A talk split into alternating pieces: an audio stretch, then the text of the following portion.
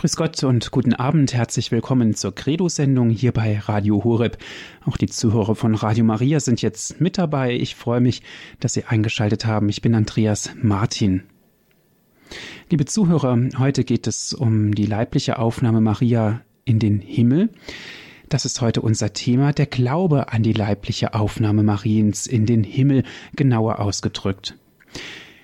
Christi Himmelfahrt kennen wir, doch Maria Himmelfahrt, Maria wird aufgenommen in dem Himmel, da stellen sich vielleicht doch so manche Fragen und auch berechtigte Fragen.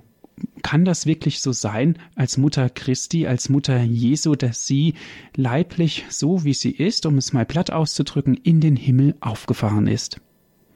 Wir beschäftigen uns heute mit dieser Frage und sind verbunden mit Herrn Diakon Werner Kiesig. Er ist uns aus Brandenburg an der Havel per Telefon zugeschaltet. Ich darf Sie ganz herzlich begrüßen. Guten Abend, Herr Diakon. Guten Abend, Herr Martin. Guten Abend, liebe aufmerksame Hörergemeinde.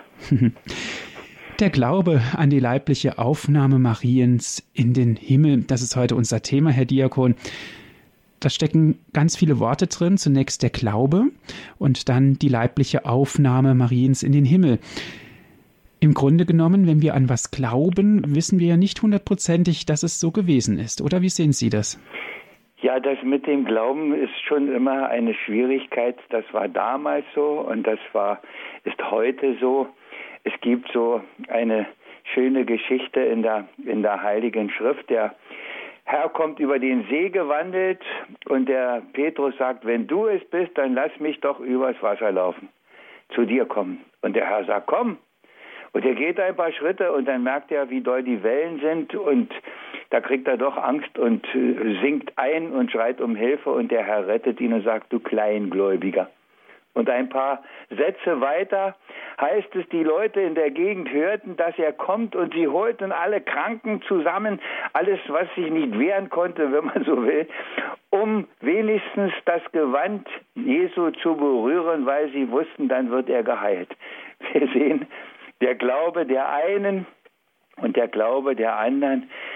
Es ist immer irgendwo eine Spannung in all dem und so ist es, ist es da auch. Und, und manches weiß man zutiefst und manches lebt aus diesem Glauben und manchmal ist man dann doch auch wieder unsicher und ratlos, weil wir halt Menschen sind. Aber äh, ja, wenn wir auf die Gottesmutter schauen, dann müssen wir natürlich nicht glauben, dass es sie gab und wir müssen nicht glauben, was da alles geschehen ist, jedenfalls eigentlich nicht, sondern das sind alles Fakten, die eigentlich belegbar sind. Aber das mit der Aufnahme in den Himmel ist natürlich nicht so eindeutig belegbar. Und da spinnen sich natürlich dann auch Geschichten, da gibt es Legenden. Und ich möchte vielleicht als als kleinen Einstieg eine solche Legende, eine solche Geschichte oder soll ich sagen ein Märchen, das aus der polnischen Tradition kommt und ich habe es in einem Büchlein gefunden von 1913. Ich möchte das vielleicht als Aufhänger nehmen, wie wunderschön das ist und wie nüchtern und manchmal bin ich versucht zu sagen und doof wir manches auch machen. Also, von den letzten Lebensjahren der Gottesmutter, von ihrem Tode und ihrer Himmelfahrt. Das ist die Überschrift. Die Mutter Gottes blieb mit ihrem Schmerze und ihren Tränen allein auf Erden zurück. Sie hatte nur zwei freudige Augenblicke in ihrem Leben gehabt. Damals, als ihr einziger Sohn geboren wurde und dann, als er am dritten Tage nach der Kreuzigung von den Toten auferstanden und ihr erschienen war. Noch 14 Jahre lebte Maria still und einsam im Hause des heiligen Johannes. Ihre irdische Pilgerfahrt verging im Gebet, in der Erinnerung an die Vergangenheit und in der Sehnsucht nach dem himmlischen Vaterlande, wo ihr Sohn jetzt weilte. Aber trotzdem ihr Herz wie von sieben Schwertern durchbohrt worden war, hatte sie doch keinen Groll gegen die Menschen. Sie blieb im Gegenteil ihre Freundin, ihre Beschützerin, ihre Wohltäterin bis an ihr Ende und blieb es auch dann noch in alle Ewigkeit. Obgleich der Himmel sie mit seiner Herrlichkeit erwartete wie eine Königin, so wollte sie aus großem Mitleid doch lieber bei den Menschen bleiben und war, ihren eigenen Schmerz verbergend, ihre liebreiche Helferin und Trösterin. Sie wollte alle Not, alles Elend auf Erden kennenlernen, um später im Himmel der Menschheit eine Mutter sein zu können. Nachdem sich nun die Zeit ihrer irdischen Pilgerfahrt erfüllt hatte und ihre müde Seele endlich ausruhen wollte, da entschlief Maria im Kreise der Apostel sanft, ohne Schmerz und ohne Klage. Als man ihren Leichnam ins Grab legte, erschauerte die Erde wie vor Wonne, aber der Himmel missgönnte der Erde diesen kostbaren Schatz. Engel stiegen hernieder vom Himmel und trugen Marias zarten Leib zu Gott und seiner Herrlichkeit empor. Und an der Pforte des Himmels stand ihr Sohn und streckte ihr liebevoll seine durchbohrten Hände entgegen, nahm sie behutsam in seine Arme und führte sie Gott dem Vater zu. Das leere Grab Marias aber ward von süßem Duft und strahlendem Glanze erfüllt. Statt des Körpers lagen lauter Lilien darin. Das Grab war ganz weiß davon. Lichte Engel knieten betend davor, und alle Kreatur sang lobpreisend, Gegrüßet seist du, Jungfrau Maria. Soweit dieses kleine Märchen. Und Sie merken schon, es verzaubert einen richtig ein bisschen. Und in unserer Zeit, die so nüchtern geworden ist und die so sehr sich an Fakten und Daten halten will, tut, denke ich, so ein bisschen Romantik, so ein bisschen Strahl der Sonne auch ganz gut. Und diese Freude ist natürlich auch begründet, denn wir glauben es ganz fest, dass Maria mit Leib und Seele in den Himmel aufgenommen ist. Und das ist auch schon immer der Glaube der Kirche. Und Maria Himmelfahrt, wie es im Volksmund heißt, in der liturgischen Sprache heißt es Maria Aufnahme in den Himmel, ist wohl, so meint man, das älteste Marienfest, das überhaupt gefeiert wird. Und es ist eins der größten.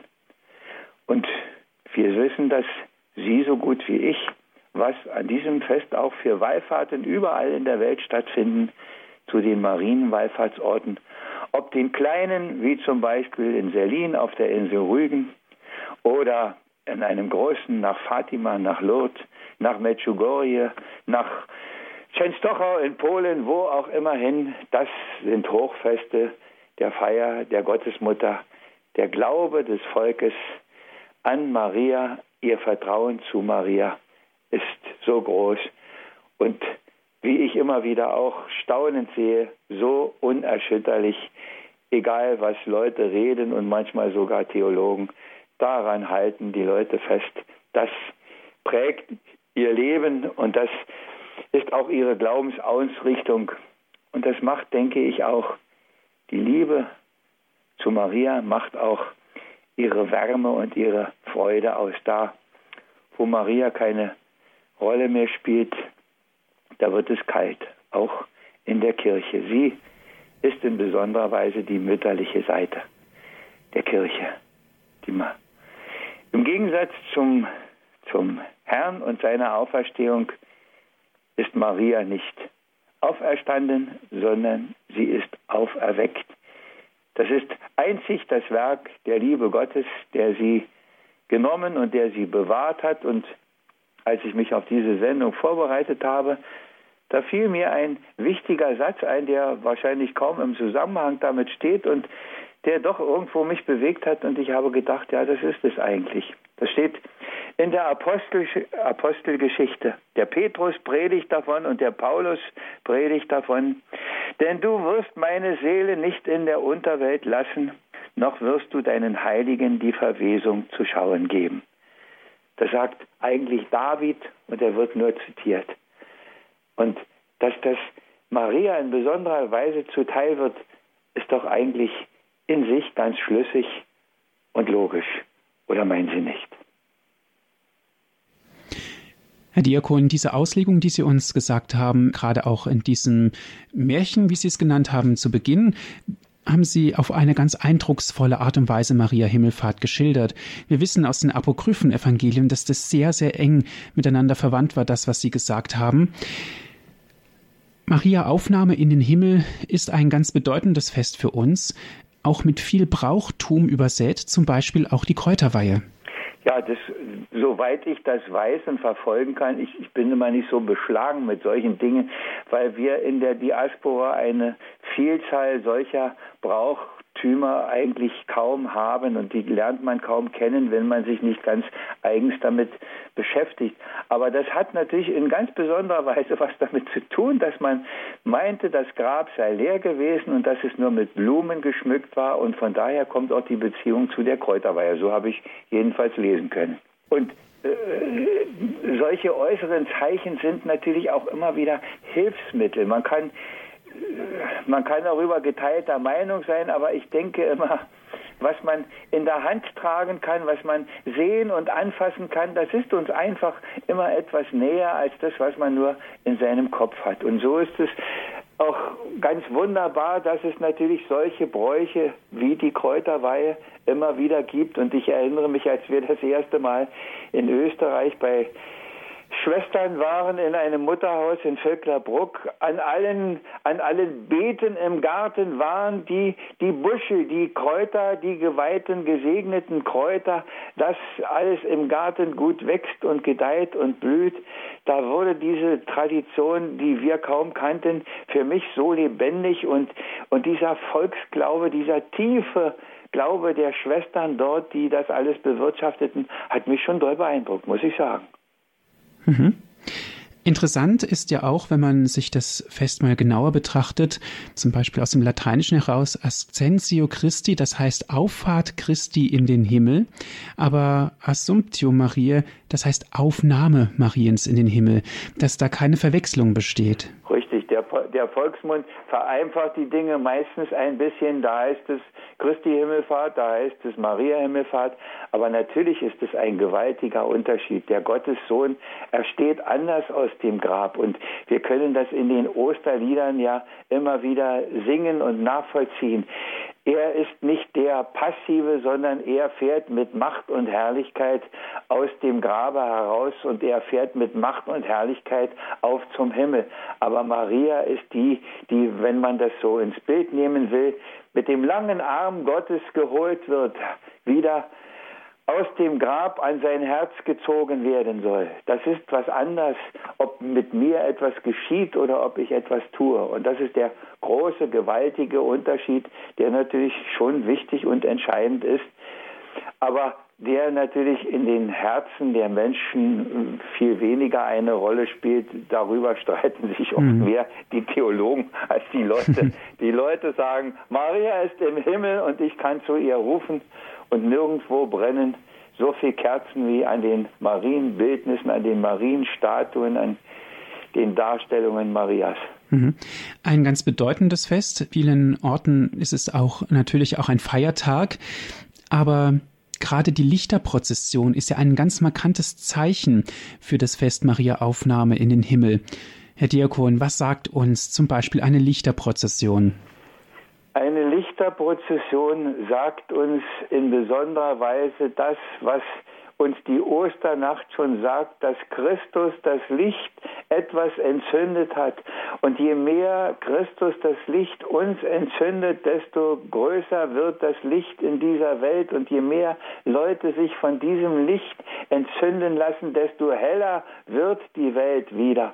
Und Maria ist natürlich eine einzigartig leuchtende und wir haben das in den schönen Muttergottesliedern, klingt das ja immer wieder an Sternen umgrenzte Leuchte und Trost in der dunklen Nacht. Von daher ist natürlich Maria die Lichtgestalt nach Jesus schlechthin, kann man sagen. Und ich denke, das ist auch so richtig, denn wenn einer von diesem Licht der Gnade Gottes durchflutet war, dann war sie es, die unbefleckt Empfangene, die ja schon mit diesem Licht in Berührung kam, noch, sie, noch bevor sie geboren wurde, wie wir zutiefst glauben. Nicht, dass sie ohne die Last der Erbschuld auf die Welt kam, weil sie von Gott für diesen heiligen Dienst an der Welt den Empfang des Gottessohnes in ihrem Schoß bereitet worden war.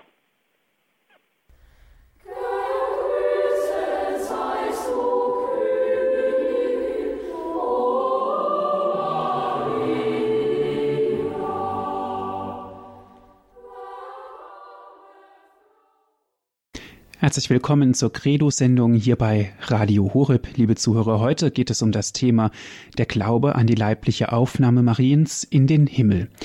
Wir sind im Gespräch mit Herrn Diakon Werner Kiesig aus Brandenburg an der Havel.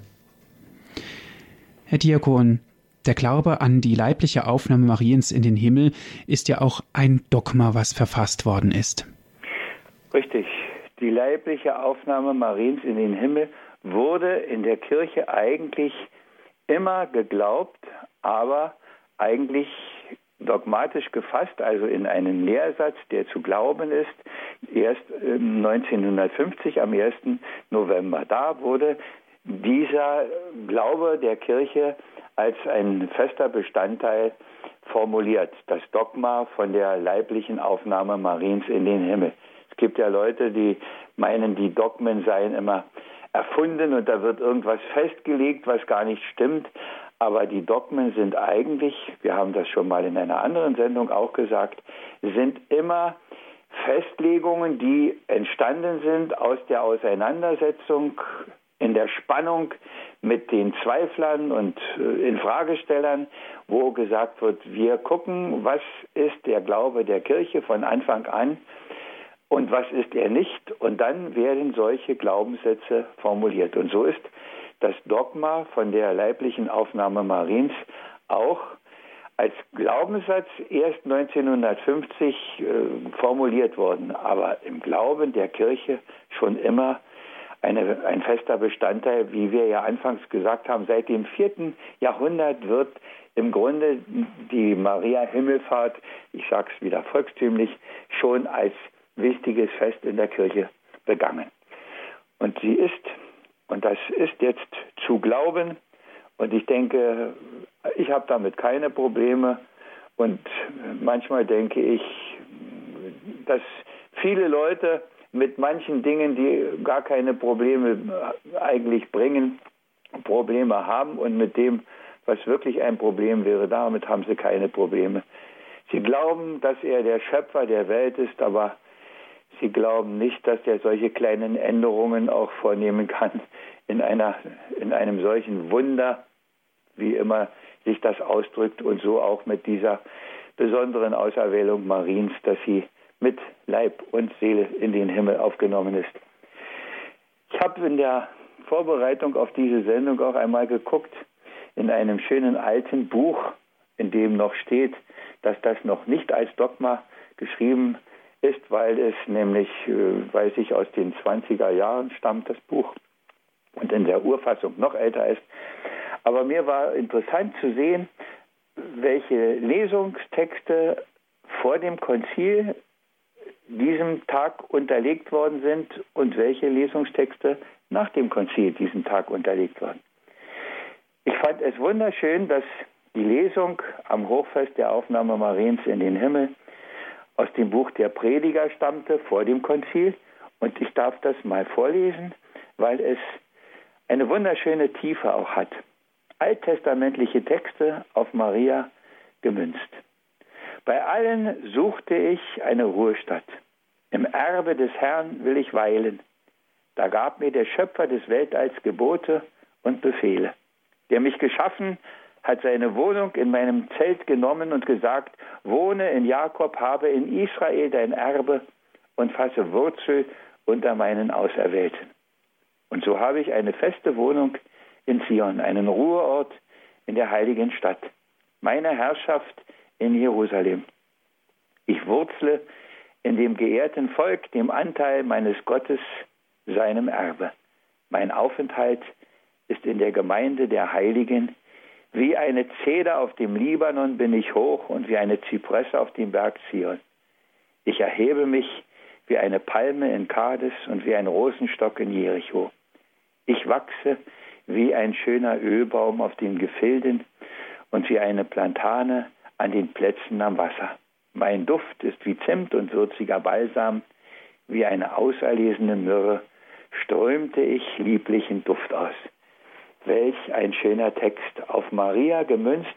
Und eigentlich, wenn man nochmal dahinter schaut, sagt das ja Gott von sich selber aus, der in Maria Wohnung genommen hat, in ihr, der Erwählten, in so besonderer Weise wirksam wird in dieser Welt, gegenwärtig ist in dieser Welt seine Gegenwart, die ja immer wieder durch Menschen aufleuchtet, auch in den Heiligen, und wir kennen ja viele, jede auf seine Weise.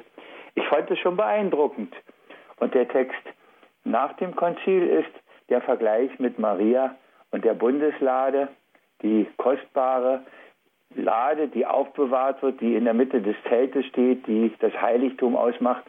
Und in der lauretanischen Litanei wird ja Maria auch als die Bundeslade gesprochen. Aber der Unterschied, der für mich da war, ist, das eine ist ja irgendwo ein, ein anbetungswürdiger äh, Tatbestand und das andere ist ja der, der Duft, die Wirklichkeit, die Intensität, die lebendige Liebe Gottes, die ausströmt von einem bestimmten Ereignis, weil er in unserer Mitte wohnt, so wie wir das in der, in der Offenbarung ja auch hören. Und ich wohne in ihrer Mitte und die Stadt braucht kein Licht mehr, denn sie hat ihn das Licht und sie braucht alles andere nicht mehr, weil er wohnt. So wohnt nach diesem Lesungstext, der unterstellt ist, Gott in Maria, in unserer Mitte, in dieser Welt. Und da wird etwas lebendig und bewegend und, und geht in die Herzen und in die Seelen der Menschen ein. Und ich finde das gut, dass das eine so war. Das andere ist ja nicht verkehrt, aber es ist halt doch ganz anders. Vielleicht macht das ein bisschen unsere Zeit aus, dass das Rationale da mehr in den Vordergrund getreten ist und das andere, ja, vielleicht entdecken wir es wieder und am Hochfest der Aufnahme Mariens in den Himmel kann man diese Lebendigkeit Gottes in den Herzen der Menschen, vielleicht auch an den großen Wallfahrtsorten in besonderer Weise wieder sehen, bestaunen, annehmen, sich davon beschenken und berühren lassen. Dankeschön, Herr Diakon, für Ihre Ausführungen, die Sie uns gegeben haben zu diesem großartigen Fest. Ich darf mich bei Ihnen auch bedanken, liebe Zuhörer, dass Sie dabei gewesen sind. Gerne dürfen Sie diese Sendung noch einmal zum Nachhören auf CD bestellen. Ich lade Sie ein, rufen Sie an unseren CD-Dienst unter folgender Telefonnummer 08323 9675 120. Noch einmal die Telefonnummer 08323 9675120 und wenn Sie den CD-Dienst von außerhalb Deutschlands erreichen wollen 0049 8323 96 75120. Natürlich gibt es die Sendung auch zum Herunterladen auf den Computer. www.hore.org ist unsere Internetadresse. Herr Diakon Kiesig darf Sie zum Ende dieser Sendung noch um ein Gebet und um den Segen bitten. Ja, natürlich geht es bei mir nicht ohne Gedicht. Sie wissen das schon. Und das, was ich Ihnen noch als Gedicht vorlesen möchte, endet dann auch mit Gebet und Segen.